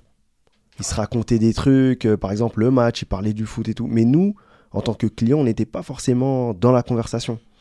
Et je pense qu'il y a eu cette évolution-là où on s'est rendu compte qu'en fait, finalement, ben, pour avoir des clients aussi fidèles, hormis le fait qu'on coupe bien, qu'on fasse une bonne coupe, ben, il fallait cette, euh, ce côté relationnel et euh, je sais pas comment ça a évolué, mais c'est fou. Là, je, là justement, en t'écoutant, ça, c'est depuis le Covid. Ouais, depuis Moi, je pense que depuis le Covid, euh, on a tous envie de, de parler de plein de choses, etc. Et euh, ça, je pense que ça a développé quelque chose en nous. On a, envie de, on a toujours envie d'échanger. Tu vois, parce que tu te rends compte que tu apprends toujours à travers euh, certaines discussions, à travers certaines conversations. Et euh, il y a beaucoup de personnes qui se sont retrouvées dans des situations où se sont retrouvées seules avec elles-mêmes, etc. Et le fait d'échanger, ça leur permet aussi de, de s'évader. Donc je pense que c'est depuis le Covid, moi je te dirais, je te répondrais ça. Ça a marqué un tournant, le, le Covid, pour beaucoup de gens. Quand j'écoute vos histoires aussi, et je peux me reconnaître là-dedans, il y a eu un tournant pour vous, mm, mm, mm. énorme. professionnellement, pendant le Covid. Et je pense pour beaucoup de gens, il y a un truc qui s'est réveillé. Énorme, Moi, le Covid, euh, c'est là où j'ai commencé à écrire des textes. Mm-hmm. Pareil, j'ai fait comme toi. J'ai dit, euh, je me rappelle à l'époque sur Facebook, euh, mets-moi un commentaire et je t'écrirai un texte. J'ai commencé à écrire des textes pour les gens. Ça les touchait des gens qui me disaient que ça les avait fait pleurer, tout ça. Mais en fait, euh, j'ai jamais. Euh, j'ai une facilité pour l'écriture que je je hmm. savais pas, que j'avais jamais vraiment exploité euh, en dehors de mon travail.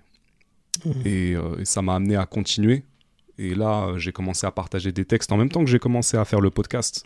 Maintenant, un petit peu moins ces derniers, un dernier temps, c'est plus le podcast. Mais j'ai été contacté récemment pour publier un recueil avec mes textes. Et ouais, c'est marrant comment ça a commencé euh, au Covid aussi. Mm, mm. L'envie de partager, l'envie de se connecter aux autres. C'est ça qu'aussi, c'est ça, aussi que vous décrivez. On a tous ce, besoin et ça prend différentes, euh, ça prend euh, différents outils, différentes manières pour chacun.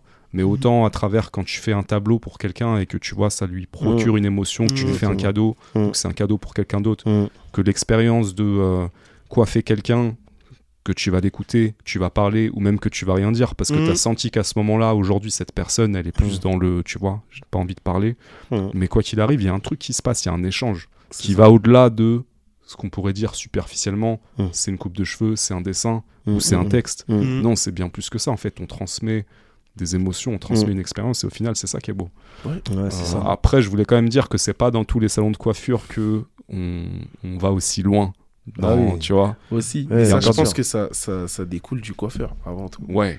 Tu vois. Et puis du, du, du, euh, du, la personne qui possède aussi le salon. Qui possède aussi le salon. Ouais. C'est vrai. C'est vrai, c'est vrai. C'est vrai. Parce que euh, inconsciemment, elle va aussi transmettre euh, sa manière d'être à travers son propre salon. Et si c'est une personne qui, qui veut débiter à fond, forcément, tu mm. vas pas avoir des échanges constructifs entre les clients et les, et les coiffeurs. Ouais. Exactement. Si je vous dis euh, meilleur et pire souvenir, coiffure, dessin, qu'est-ce que vous me dites? Moi, dans le dessin, euh, mon meilleur souvenir, franchement, des souvenirs, j'en ai plein. J'en ai beaucoup, beaucoup, beaucoup. Mais euh, si on parle du dessin, en tout cas des portraits que je faisais, c'est surtout ouais, quand. une fois, bah, c'était ça, quand j'avais vu la réaction de, de, de, de, la fille en question qui m'avait qui m'avait demandé le portrait de son, de son papa. Hmm. Quand j'ai vu sa réaction, ça m'a waouh. Je me hmm. suis dit OK, j'ai vraiment j'ai vraiment quelque chose. C'est là aussi j'ai j'ai pris conscience parce qu'on me disait que oui, voilà, j'étais talentueux et tout. OK, enfin merci, super. Mais j'avais pas pris conscience de j'avais pas pris conscience de, de, de tout ça. Et euh, et du coup ouais, quand j'ai vu la réaction de cette personne là, ça m'a franchement, c'était un souvenir de ouf. Et le pire, bah, c'est, je pense, les messages que je recevais, euh, ou même des fois, je zappais. Il y avait franchement des gens qui m'envoyaient des messages. Ouais, j'ai toujours pas mon portrait et tout, j'ai pas le temps. T'as pas le temps? T'es là, tu dis, ah. Ils vont te dire, mais tu fais le mec et tout, non, non, tu préfères dessiner un tel, un tel. Ouais, mais il faut que je mange aussi. c'est ça. Donc, ouais, non, c'est ça. Franchement, ça a été des des, des, des montagnes, hein. des mm. montagnes, euh, des bons moments comme des mauvais. Mm. Mais c'est une bonne expérience. En vrai, mm. c'est une très bonne expérience. Tu penses que tu euh, referas des, des, portraits à la Ouais, ouais, ouais. Je le, Je, c'est sûr, je le referai, mais, mais je contrôlerai cette fois. Je je me laisserai plus. Euh, Augmente les tarifs. J'augmente, ouais, j'augmente les tarifs, mais surtout que. en fait, bien cher. mais tu sais que c'est. Comme ça, il y aura moins de monde, mais tu gagneras mieux. Mais c'est, en fait, c'est, c'est même pas forcément ça qui arrête, parce que en fait, quand, quand, les gens voient ton, ton, ton talent, et, ils mettent le prix en vrai. Mmh, mmh. Ils mettent le prix, et même moi, des fois, je proposais des tarifs, ils me disaient ouais, c'est tout. Même moi, j'étais choqué qu'on me dise c'est tout. Ok, mais. Euh, mais euh, je contrôlerai en fait, c'est, je me laisserai plus prendre par cette vague où fin de débordement en fait, cette vague de débordement où cette fois je dirais par exemple voilà, euh, en fait ce sera beaucoup plus structuré. Ouais, c'est ça, je manquais de structure, c'était un peu trop freestyle. Pour moi c'était juste un jeu, c'était un kiff, mais comme je te disais ça prenait une ampleur où j'arrivais même plus à le contrôler. Mais euh, ouais, pour la prochaine fois ce sera beaucoup plus structuré.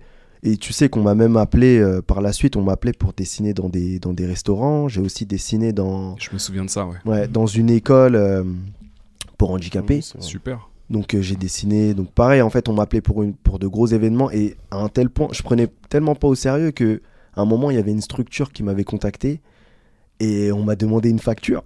J'avais rien. J'avais rien et malheureusement, bah, ça n'a pas pu se faire.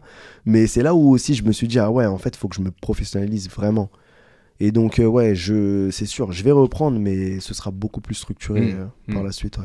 Après, quand tu dis structuré, c'est pour moi, c'est structure à deux endroits. Mm. C'est la structure dans ton travail, les modalités, mais c'est aussi, euh, j'ai envie de dire, la structure vis-à-vis de toi. C'est-à-dire, Exactement. c'est c'est quoi la, la limite? Où Mm. est-ce que je pose des limites? Ouais, Où est-ce que moi, je, je- qu'est-ce que je suis pas prêt à faire?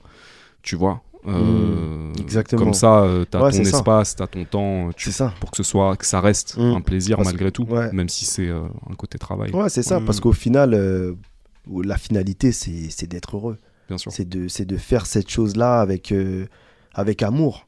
Si t'as plus d'amour, euh, ça sert strictement à rien. Donc, ça va être un peu, euh, un peu égoïste, mais dans le sens où je me dis, d'abord moi, je veux être heureux. Je veux, je veux faire ce, ce dessin avec euh, tout l'amour que je peux donner. Et tout se passera bien. Pas en étant aigri ou en étant fatigué, en disant, vas-y, bah, tiens, ton dessin, ça sert strictement à rien. Je trouve pas ça égoïste. Mm. Parce qu'aujourd'hui, comme on le disait tout à l'heure, il y a Mm. les machines. Ouais. Mm. Donc si ce que tu veux, c'est juste un dessin, y- vas-y, il y a la machine qui va te le faire. Mais si tu veux un dessin qui est fait avec amour, il, il va y avoir un peu plus d'investissement, Exactement. de temps. Va Mm. falloir être un peu plus patient. Et ça, c'est super. Non, mais clairement. Clairement, clairement, clairement. Ouais, ça, c'est la punchline du jour. Avec amour. Travailler avec amour. et toi, René, du coup, euh, meilleur et pire souvenir de, de coiffure Moi, euh, meilleur, meilleur, meilleur, meilleur souvenir, je te dirais, euh, je crois que c'est ma, c'est ma plus belle anecdote celle-là. C'est, euh, on m'appelle, euh, je suis, mais du coup je faisais des allers-retours Paris-Montpellier, donc j'avais mon appartement euh, à Montpellier. Donc à ce moment-là, t'es étudiant à Je suis Montpellier. étudiant à Montpellier. Ah, je crois que je vois c'est quel. euh, C'est je crois- je sais de quoi tu vas parler. sait de quoi La tu vas meilleure parler. anecdote. Il est, il est, il est Rapproche-toi bien du micro. Il est quelle heure? Il est, il est 2h du matin Ok. 2h du matin, je suis en train de dormir. on m'a- on m'appelle. Ok. Et euh, justement, euh, je sais pas si j'étais dans cette phase de burn-out ou non, mais je voyais les appels, je répondais pas. On m'appelle, je réponds pas, je réponds pas. Il faut qu'on m'appelle au moins 5-6 fois. Je me dis, bon, là, ça doit être important, tu vois. Je décroche. Euh, on me dit, euh, est-ce que tu es disponible là tout de suite? Pour coiffer, tu vois 2h du matin. Je me dis, mais en fait, non. c'est mort et tout. Je suis, euh, je suis à Montpellier. On me dit, ah ouais, ok, pas de souci. Je me dis, mais c'est pour qui? On me dit, c'est pour couper Offset. On me dit, c'est Rappeur Offset et américain. Et là, en fait, à ce moment-là, j'étais, je sais pas si c'est ma pire ou meilleure expérience, mais j'ai ressenti euh, une sorte de, euh, de haine envers l'école en vérité. Tu vois, parce que je me suis dit, purée, en fait, là, euh, c'est la goutte de trop. Je rate trop d'opportunités, etc. je fais trop d'allers-retours et à chaque fois qu'on m'appelle, je suis toujours sur, sur Montpellier. et à ce moment-là aussi, en cours, je ressentais pas un, réel apprentissage, tu vois, à travers ce que je faisais, etc. Donc c'était c'était trop frustrant. Et donc, donc je refuse. Je refuse. Et tout de suite, premier réflexe, j'envoie un message à. Je crois que je l'ai appelé. Je- Mais tu m'as appelé, tu m'as appelé appelé. Je Ruben, crois que je dormais même pas. Je sais plus. Tu vois, premier réflexe, J'ai je dit, l'appelle. prends le billet, prends-le. en fait, là, on vient de m'appeler. J'ai dit non, etc. Il me dit, euh, prends, prends un billet d'avion. Prends un billet d'avion, remonte. C'est offset. c'est- Parce qu'en plus, tu n'avais pas parlé de ton objectif. Toi, de base, c'était l'île Baby, tu me disais. Ouais, c'était les États-Unis, moi. les États-Unis, de voilà. base. Tu vois, je. Donc là, c'est ta première euh, opportunité de couper un, un artiste étranger, Euh, américain? C'est pas ma première opportunité, mais Ouais. là, je me suis dit, là, c'était, c'est clairement euh, le, le truc qui, qui va faire que je peux, qui va me faire franchir un certain palier, tu vois. Ok. Et donc, du coup, j'appelle Ruben. Ruben, il me dit de prendre un le billet d'avion, etc. Je regarde les billets d'avion. Il n'y a pas d'avion. Je me dis, mais en fait, là, c'est théoriquement impossible. Et en vrai, c'est pas, c'est tout simplement pas mon jour, tu vois. Donc, euh, je me remets à dormir. Mais après, je me dis, non, en fait, je suis en ouf. C'est sûr, je vais trouver un moyen de, de remonter. Et là, je joue un coup de poker. Je, rappelle le, la personne qui m'avait contacté. Et je lui dis, ouais, je peux être là, mais euh, pour 10 heures. Tu vois, je peux être là pour 10 heures, etc. Et il me dit, est-ce que tu es sûr? Je lui dis, ouais, je suis sûr. 10 heures, je suis là, t'inquiète pas et tout. Tu vas-y, ok. Et donc, je commence à chercher un peu partout sur Google Fly, etc. euh, Les, les avions. Et je trouve un vol à, euh, je crois, 7 heures. 7-8 heures. Et j'atterris à. euh, j'atterris à Charles de Gaulle, si je ne me trompe pas, ou à Orly, je sais plus. Ouais. mais j'atterris aux alentours de 9h30. Ah ouais. Mais c'est 9h30, l'avion atterrit. C'est-à-dire le, temps de récupérer, le temps de récupérer ton, bagage. Et ah c'était laisse tomber. Et en plus de ça, j'avais pris. Euh, en fait, j'étais tellement pressé que j'avais oublié qu'il y avait un, des bagages qui pouvaient pas rentrer dans, le, dans la soute. Tu vois, parce que euh, tu as des produits euh, inflammables, etc. J'ai des lames. Donc des, des, bagages de ouais. Ouais. donc quand j'arrive à l'aéroport, déjà, premier truc, le, le, je sais même plus comment, comment on les appelle, mais les contrôleurs, il prend mon, mon truc pour désinfecter ma tondeuse, il me le jette. je me suis dit, mais en fait, là, c'est théoriquement pas possible. Ouais. Je dis, c'est théoriquement pas possible. Là, je suis, je suis obligé d'avoir ce, cet outil-là parce que c'est le truc, quand j'arrive, ça me permet justement de montrer mon professionnalisme. Mm. Et tout de suite, ça te met dans certaines conditions, tu vois. Si t'as pas ça, même si la personne que tu vas coiffer, elle sait pas ce que, qui t'a coiffé précédemment, le simple fait de désinfecter ta tondeuse devant lui, ça crée ce sentiment-là de. Ça le rassure. Ouais, de sécurité. de sécurité, ça le rassure. Tu dis, ok. Et je me dis, ah ouais, non, là, c'est chaud. Et euh, heureusement, j'avais, j'ai toujours. Euh, en fait, j'en ai toujours deux. J'en ai un gros et un plus petit, tu vois, qui me permet de, de désinfecter aussi. Donc au final, j'ai gardé ça. Donc j'atterris. Euh, j'atterris. 9h30. 9h30. On t'attend à 10h. Ouais. T'es où T'es où T'es où? Je, suis dans, je suis dans le taxi, j'étais même pas encore dans le taxi. Hmm. je suis dans le taxi, j'arrive et tout. Euh, bouché. Donc du coup, c'est un peu 9h30, j'arrive là-bas pour 11h euh, et quelques. Un truc comme ça. Et je crois pendant, pendant les 1 heure de trajet, là, on m'a appelé au moins 20 euh, fois et je disais je suis là dans 20 minutes.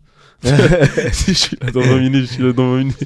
Et j'ai fait que ça. Ah, tu devais avoir la pression dans le taxi là. Ouais, et en plus, ce qui est fou, c'est que je crois que tu me disais qu'ils avaient en fait prévu aussi une autre personne mais ça, au cas où. C'est exactement ça. Hein. c'est J'arrive là-bas et euh, en fait, ils avaient prévu un, un, mec un coiffeur pour me remplacer. Au cas où tu serais pas là. Au voilà. Cas où je serais pas là. Ça veut dire que lui, dans sa tête, il était prêt déjà à couper offset. il s'est dit, ah ouais. Voilà, il n'arrive pas, ça va être moi. ça. Mais tu vois, euh, pour moi, ça montre quelque chose d'important que tu dis pas.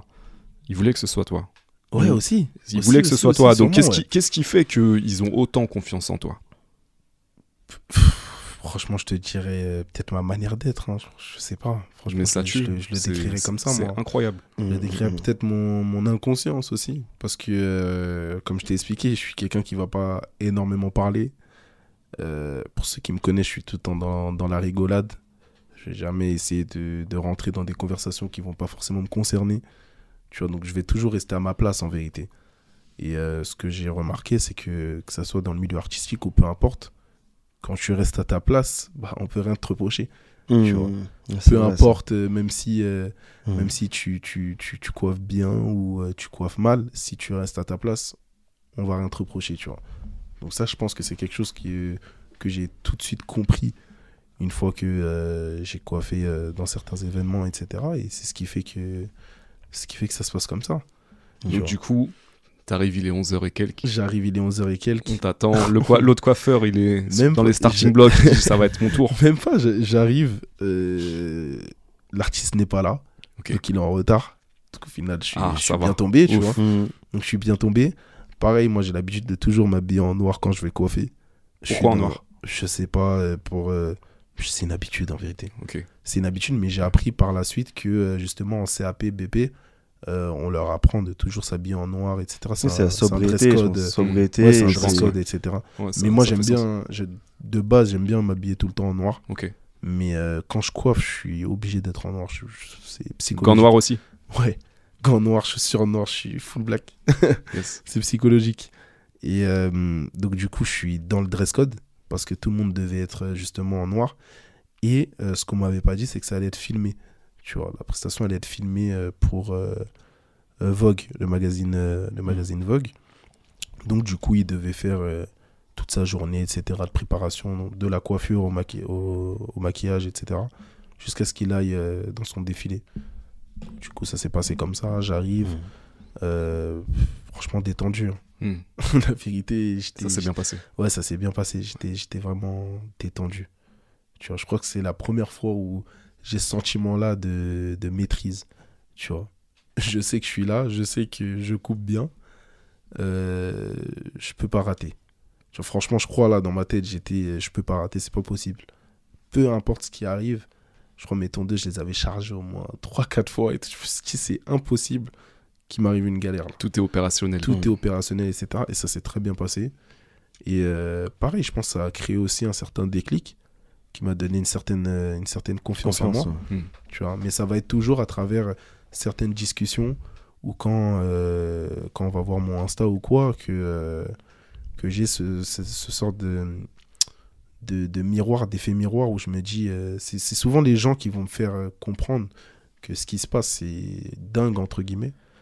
Mais pour moi, c'est juste quelque chose de. C'est simple. Enfin, c'est pas simple, mais c'est quelque chose. Euh, je perçois pas la chose euh, comme quelque chose d'incroyable ou. Franchement, pas du tout. Mais ça te permet de, de, garder la tête froide et de. Mmh. Ouais, franchement, de, de bien travailler quand tu dois travailler sans te mettre la pression de manière. Euh, tu, ne perds pas tes moyens, en fait. mais en fait, on a aussi. Pour rebondir aussi sur ce qu'il dit, on a toujours été comme ça. En fait, on a toujours été comme ça. avant, euh, quand on a commencé Ethnic City, à un moment donné, on avait un groupe, un autre groupe de danse. Hmm. Donc UM, euh. Underground Music. Mhm. Donc là, on dansait avec euh, donc Denzo. Il y avait, je sais pas si tu le connais. en tout cas, aujourd'hui, il est, il est cuisinier, chef cuisinier. Et donc il y a aussi, donc on dansait. Il y avait Kevin aussi qui était dans notre groupe hmm. et Laurie, enfin plein d'autres personnes. Steve. Hmm. Et en fait, ça aussi, on, ça nous a, ça nous a formés, ça nous a fait grandir. Et en fait, on a aussi débloqué cette, euh, cette détermination. Parce qu'à l'époque, je me souviens qu'avec Rodney, on voulait faire un crop talent. Ouais. À l'époque, moi, c'était mon rêve de vouloir faire un crop talent. C'était mon rêve. Et je l'ai pas réalisé. Et ça m'a foutu, je pense, une haine intérieure. Et je me suis dit, mais en fait, ok, je vais tout déchirer maintenant. Hmm. Je l'ai pas fait, je vais tout déchirer. Et il y a aussi cette énergie qu'on dégage. Là, par exemple, euh, Rodney, je pense que d'un point de vue extérieur, quand on le voit, même si voilà, il dit qu'il est, il est discret et tout, il dégage quand même une certaine énergie. Une présence. Une présence, une présence, une prestance. Il y a, il y a pas mal de choses qui se dégagent. Et du coup, là où on parlait tout à l'heure en, off, euh, et un sujet qui va intéresser euh, Yacine, c'est euh, par rapport au haki. On appelle ça le haki. En fait, le haki, c'est un terme qui a été dans, dans One Piece. Bien sûr. Pour préciser, Yacine, c'est mon frère. Et du coup, mon frère. Le haki. En fait, le haki, c'est comme c'est une énergie spirituelle ouais qu'en fait, en vrai, chacun de nous, on, a cette mm. énergie-là. Mm. Du, enfin, il y a des échelles différentes. Mm. Mais il y, en a, y a des personnes qui, qui, sortent du lot, par exemple, si je te, je te prends l'exemple de, de, la danse. Même si aujourd'hui on est un peu extérieur à la danse extérieure, on n'est plus des danseurs comme on dansait avant. Aujourd'hui, Mourad, tu peux dire, dans des présélections, tu as un danseur qui avance, tu sais s'il va passer les présélections ou pas. Hmm. Juste quand il avance, par sa prestance, par son aura qui dégage. personne dégage. Voilà, tu sais. Hmm. Je dis, ok, lui c'est mort. Ou ok, non. Des fois, ça s'éveille un peu plus tard dans le passage. Mais tu sens. Et, et c'est fou parce que cette énergie-là, tu l'as un peu dans. Bah, dans, dans, la vie. Dans, la vie, dans tous les domaines. Hmm. Dans tous les domaines. Mais moi, récemment, là, une scène qui s'est passée dans mon travail. Tu avais une dame, en fait, qui, euh, qui s'occupe des achats. Elle discute et tout. Déjà, elle arrive dans la pièce hyper calme. Elle arrive en retard. Ouais hyper calme. Euh. Et du coup, ça commence à lui poser des questions.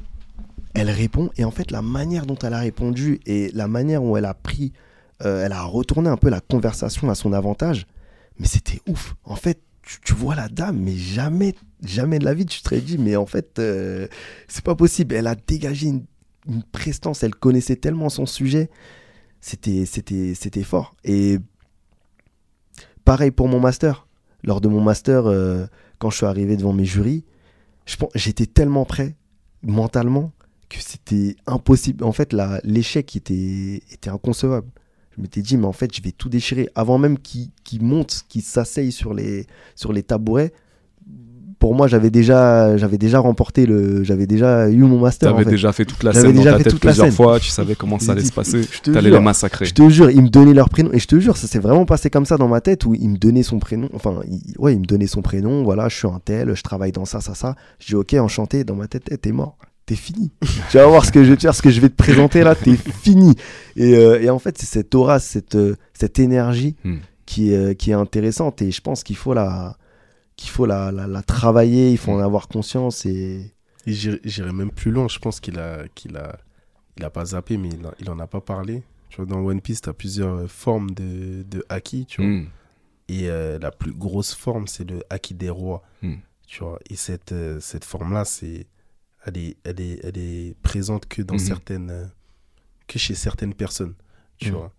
Et euh, moi, bizarrement, dans, à force de, de, de, de travailler, etc., de me déplacer à droite, à gauche, j'ai pu justement, euh, je pense, hein, j'ai pu euh, expérimenter ce truc-là, de me retrouver face à des gens où je me disais, ah ouais, en fait, il a même pas besoin de parler que je ressens son Tu ressens la présence. Ouais, je tu ressens ressens. la présence en fait. Tu ressens. Mm. Je ressens la présence et ça va pas forcément être quelque chose de négatif ou quoi. Mhm, Mais mhm. tu vois, je ressens ce truc-là et je comprends pourquoi cette personne-là, elle, est, elle, est à ce sta- elle en est à ce stade-là, psychologiquement, etc., etc., tu vois. Et euh, entre nous, on a grave cette conversation-là, cette conversation-là de comment faire pour justement réussir à maîtriser cette, euh, cette force, cette énergie pour atteindre euh, tous nos objectifs, tu vois. Mm. Et je pense que c'est aussi pour ça que quand on se retrouve dans certains endroits ou dans, face à certaines situations, on perçoit pas la, la, la chose de la même manière que les gens vont, vont percevoir, tu vois. Donc si je prends mon, mon, mon cas à moi, c'est vraiment quelque chose, euh, je me dis toujours que c'est normal. Parce que c'est quelque chose de normal, en fait. C'est pas... euh, Peut-être que c'était c'était prédestiné, il fallait que ça Mm. se passe comme ça, tu vois. Mais je sais que euh, derrière, il y a certains objectifs qu'on a envie d'atteindre. Et en vérité, tant que j'aurai pas atteint ces objectifs-là, tout ce que je vais faire, je vais pas forcément le, le glorifier. Tu vois, après, je sais que des fois, c'est pas, c'est pas très bon de faire ça parce que euh, t'apprécies pas forcément certaines choses et tout. Mm. Mais j'ai vraiment cette, euh, cette réflexion-là de me dire, euh, c'est rien, j'ai pas encore atteint le- l'objectif que j'aimerais atteindre, tu vois. Ouais, mais ce qui est intéressant dans ce que tu dis, c'est que tu, c'est comme si en fait tu vis comme si l'objectif il était déjà atteint. Et là, ce que tu fais, les trucs que pour la Mm. plupart des gens ce serait un Mm. truc de ouf, pour toi Mm. non, c'est l'étape normale. C'est Exactement. Bah, pour arriver à cet objectif qui est inévitable que toi dans ta tête, dans ton Ex- corps, dans tes sentiments, tes émotions est déjà accompli. Donc en fait, c'est juste en fait. C'est comme si tu marchais euh, dans un escalier et tu sais très bien que tu vas arriver euh, tout en haut. Donc là, on Mm. te dit il y a une marche. Pour toi, c'est qu'une marche. Là où les gens voient Mm. un truc de fou.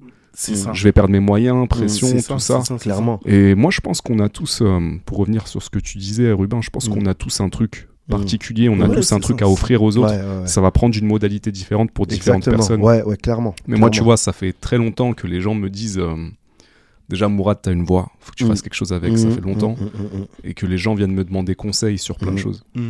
Mm. Et depuis que j'ai commencé le podcast, c'est marrant parce que moi j'ai commencé en mode vas-y, on va juste discuter, j'ai Mm. envie de partager. Mm. Les gens maintenant me contactent sur Instagram. Ouais, moi, tu fais du coaching, tu fais des séminaires, tu Mm. fais. Parce qu'ils entendent certaines choses, etc. Exactement. Et à la base, c'est pas du tout ce que je recherche. Mm. Ouais. Mais tu vois, ça se fait euh, naturellement et ça vient d'un endroit où je fais parce que j'ai envie de le faire. Pour moi, C'est ça. pas, c'est pas du taf. Ouais, c'est. C'est ça. Et c'est peut-être quelque chose que tu as aussi en toi Mm. mm. depuis toujours. Mm. Et tu t'en es rendu compte euh, via le podcast, tu vois. Mm. Mais les personnes autour de toi, l'avaient déjà remarqué. Mhm. Tu vois, Mhm. et moi, je prendrais même l'exemple, si tu te, si tu te souviens bien, à, à Ethnic City, il y avait toujours ce truc-là de euh, grand frère où on allait vers toi justement pour recevoir des conseils. Mm. Alors que c'était peut-être pas forcément le statut que tu voudrais avoir, Mm. tu vois. Mm. Mais on avait ce truc-là de, en fait, si tu as un conseil à, à aller chercher, va demander à Mourad directement. Mm. Ouais, clairement. Mm. Clairement. Et je pense que justement, on a tous cette chose-là en nous. Mm. Une fois qu'on en est conscient et qu'on réussit à la- à l'attraper, faut juste la nourrir et la maîtriser. Mm. Et c'est Mm. ce qui va faire de nous euh, ce qu'on doit être. Tu vois. Mais moi, personnellement, j'ai eu éno- j'ai pris énormément de temps à accepter que la coiffure, c'était quelque chose qui peut-être m'était prédestiné. Tu vois. J'ai j'ai vraiment pris du temps. Moi, tu me demandais est-ce que je coiffe, j'étais capable de te dire non. Mm. Tu vois. J'étais Mm. vraiment, vraiment Par, euh, de- par pudeur, par timidité. par timidité, mais surtout parce que c'était pas quelque chose que, dont je voulais faire plus tard ou Ok. je voulais pas le lier. Parce que tu euh, pensais que c'est pas quelque chose, c'était pas quelque chose qui pouvait être su- suffisamment sérieux? Suffisamment sérieux et pas euh, suffisamment peut-être euh, glorifiant, Je gratifiant, je comprends. tu vois. Mm. Euh, Et pourtant, le donné- premier truc que tu as dit, quand on a commencé la conversation, c'est que tu travailles sur une application. Mm. C'est ça. C'est ça, en fait. tu vois. Mal- en fait, malgré moi, ça a pris le dessus. Ouais. Mais euh, je pense que même ça rejoint aussi Ruben dans le dessin où Ouais. euh, quand on te demande qu'est-ce que tu fais, j'ai toujours euh, cette difficulté-là à dire Mm. que je travaille dans le secteur de la coiffure, etc. Alors que pourtant, c'est c'est grâce à ça euh, qu'on en est là aujourd'hui, tu vois. Exactement. Mm. Mais je pense que c'est vraiment quelque chose qu'on doit, qu'on doit accepter, qu'on doit incorporer. Une fois que t'en fais qu'un, enfin une fois que tu fais qu'un avec, euh, que ce soit ta passion ou euh, cette chose-là, ce qui va faire que tu vas pouvoir t'élever, te, Bien sûr. te développer, mmh. t'épanouir. Exactement. Ouais. Euh, moi, je veux dire un truc aussi, c'est que euh, on a parlé rapidement, enfin, on a cité votre sœur, mais je sais que votre sœur aussi. Rappelez-moi son prénom. Rosilia. Rosilia, c'est ça. Bah, un gros clin d'œil à Rosilia. moi aussi, je suis le réseau Instagram de Rosilia et je vois tout ce qui s'y passe. Donc moi, comme je vous le disais en off tout à l'heure, je suis très curieux de savoir ce que vos parents ont fait pour que vous en soyez là et pour que vous ayez cet état d'esprit et chacun. Après, je sais que vous avez aussi un, grand frère, Ravel, qui, mmh. j'en suis sûr, s'épanouit lui aussi à sa manière. Mmh. Donc, je serais très curieux euh, de, savoir, voilà, vraiment ce que, ce que vos parents ont fait et d'entendre leur perspective sur comment ils vous ont élevé pour vous inculquer tout ça et vous permettre chacun de vous exprimer, de vous épanouir autant. Parce mmh. que c'est pas du tout. Euh, peut-être que pour vous, c'est normal. Mais en même temps, si vous regardez autour de nous et d'ici, de là où on vient, c'est pas du tout normal. C'est mm, mm, même mm, la, c'est même l'exception plus que la norme. Donc euh, moi, je voulais vous dire, euh, là on va, on va terminer parce que il est l'heure. Euh, mais je voulais vous dire félicitations. Franchement, moi vous m'inspirez, ça me fait kiffer de vous voir être des fusées comme ça, qui prêtes à conquérir le monde. Continuez, continuez. Et, merci surtout. merci, merci, merci à toi, merci à toi parce que comme, comme on l'a dit précédemment, je pense que tout ça, ça, ça vient d'abord d'une d'une base mm. qui est la danse mm. et qui est quelque chose qui nous a, qui nous a rassemblés, mm. qui nous a inculqué énormément de valeurs. Et euh, inconsciemment, euh, ça nous suit jusqu'à présent, tu vois. Et euh, les différentes rigueurs qu'on a pu euh, apprendre hmm. à travers les différents steps, à travers euh, hmm, la hmm, coupole, le Thomas. Le travail, le, spectacle, c'est des, les spectacles, les battles. exactement, c'est des choses qu'on a incorporées et qui font, qui font qu'aujourd'hui on arrive à, à continuer à penser comme ça et à réfléchir comme ça. Ouais, bah d'ailleurs, on va en profiter pour faire un big up à, à Isma, Isma, Isma gros Lagdar, tous les membres d'Ethnic City, euh... Zulu Pop, Romain, et oui, ouais, Romain, Alex Vang, Smikida, tous ceux qui sont passés, euh, bah ouais, euh, Nawel. Nawel aussi. Avant, aussi, Yacine, Manon Mimi, aussi. Manon, ouais. Ouais, non, Mimi aussi. Tous les gens qui ont fait partie de près ou de loin, qui ont mm. soutenu l'association, mm, mm, euh, qui sont venus assister au spectacle, qui sont venus s'entraîner avec nous, voilà. Ouais. Des bons souvenirs, des bons souvenirs. Je suis d'accord, ça nous a dans le fait de faire euh, certaines disciplines et d'avoir certaines pratiques, ça t'inculque des choses qui te suivent toute ta vie et qui te servent euh, dans ton travail, dans ta confiance en toi. Il y a des valeurs aussi. Clairement. Exactement. Qui t'inculque énormément, énormément de valeurs. Et même à travers euh, les battles, etc. La première chose qu'on a fait, c'est toujours euh, prendre ce qu'il y avait de positif chez les gens sans forcément envier. Si quelqu'un est plus souple que toi, bah, mm. tu as juste mm.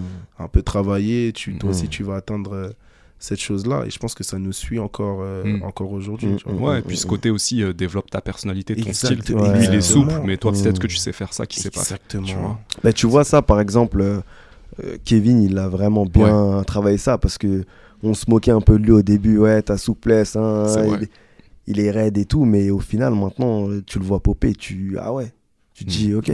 Mm. Donc c'est comme tu dis, en fait, là où je te rejoins, où c'est vraiment, euh, ok, un tel est comme ça, mais toi, maintenant, développe-toi. Mm. Développe-toi et...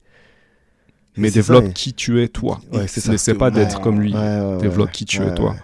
Et Kevin, euh, je l'ai vu en battle récemment et je l'ai trouvé très impressionnant. Donc big up à lui. Euh, par contre, Kevin, envoie un message à Yassine. Parce que je crois que vous avez une petite conversation à avoir. Bref, ça c'est pour. Euh, ils, vont savoir de quoi on parle. Le podcast. Vous savez. Euh, les gars, franchement, moi j'aimerais bien que qu'on puisse parler de ça la prochaine fois. Tu vois le ce côté-là de, de, développement personnel et rester dans le soit toi, soit euh, ce, que, ce, que, tu veux être, clairement. le métier clairement. Quand vous voulez, franchement là, on, on a fait, on en a fait un. Euh, moi, j'aurais plein de choses à dire encore. je suis sûr que vous aussi. Donc vous revenez quand vous voulez. Et on se refait ça, euh, peut-être avec une quatrième personne et on a une bonne conversation. Mm, ça sera avec mm, grand plaisir. Franchement, la porte elle est grande ouverte. je vous remercie pour votre honnêteté, votre sincérité, les partages que vous avez faits. Hmm. Est-ce qu'il y a un dernier mot que vous voulez dire euh, pour conclure? Moi, je dirais merci. merci, hmm. merci, euh, merci à tout le monde. Merci à tout le monde, merci à la vie. Hmm. Voilà, c'est tout. Super. Ouais, pareil, hein, je le rejoins là-dessus. Merci, merci à la vie. la santé avant tout, c'est très important, mais surtout les personnes voilà, qui nous ont soutenus. Exactement. Il y a eu des moments voilà, compliqués comme des moments euh, incroyables. Mm. Donc euh, merci pour tout et surtout Mourad, merci à toi et continue, vraiment Mm. continue. Et je pense que là, as, tu t'attrapes quelque chose. Mm. T'attrapes quelque chose et il faut surtout pas le lâcher. Et, et en fait, à partir du moment où tu prends conscience que tu as ce don-là, tu as cette force-là, tu as ce, ce acquis, parce que tu l'as en vrai. Donc, euh, continue, pousse, peu importe ce qu'on peut dire. euh, moi, j'ai certains regrets voilà, dans la danse où je ne suis pas allé au bout. Mm. Et du coup, je, je remets toute cette énergie donc, dans ma deuxième passion qui est le design. Mm. Et je suis épanoui à 3000%. Et je ressens, enfin, je ressens en tout cas que tu l'es aussi. Donc, Mm. lâche pas. Vraiment, euh, fonce. Merci. Merci beaucoup Rubin, merci Rodney. Je vous, je vous l'ai dit, je le pense sincèrement, Ouais. vous m'inspirez, vraiment. Merci. Donc continuez. Est-ce que vous voulez passer des petits big up avant de Bien terminer sûr, Bien sûr. Profitez-en, c'est le moment. Big up à tout le monde. non, je- non, big up, big up, euh, big up, big up à Isma, big up à Isma. Parce que Isma, il nous a, il nous a énormément apporté dans notre, dans notre vie. C'est vrai. Dans notre développement. Dans notre Dans développement, développement, personnel. Même vraiment, en dehors de la danse. Même Ouais. en dehors de la danse, sans s'en rendre Mm, compte. Mm. Vraiment big up à Isma, big up euh, à UM Prod, UM.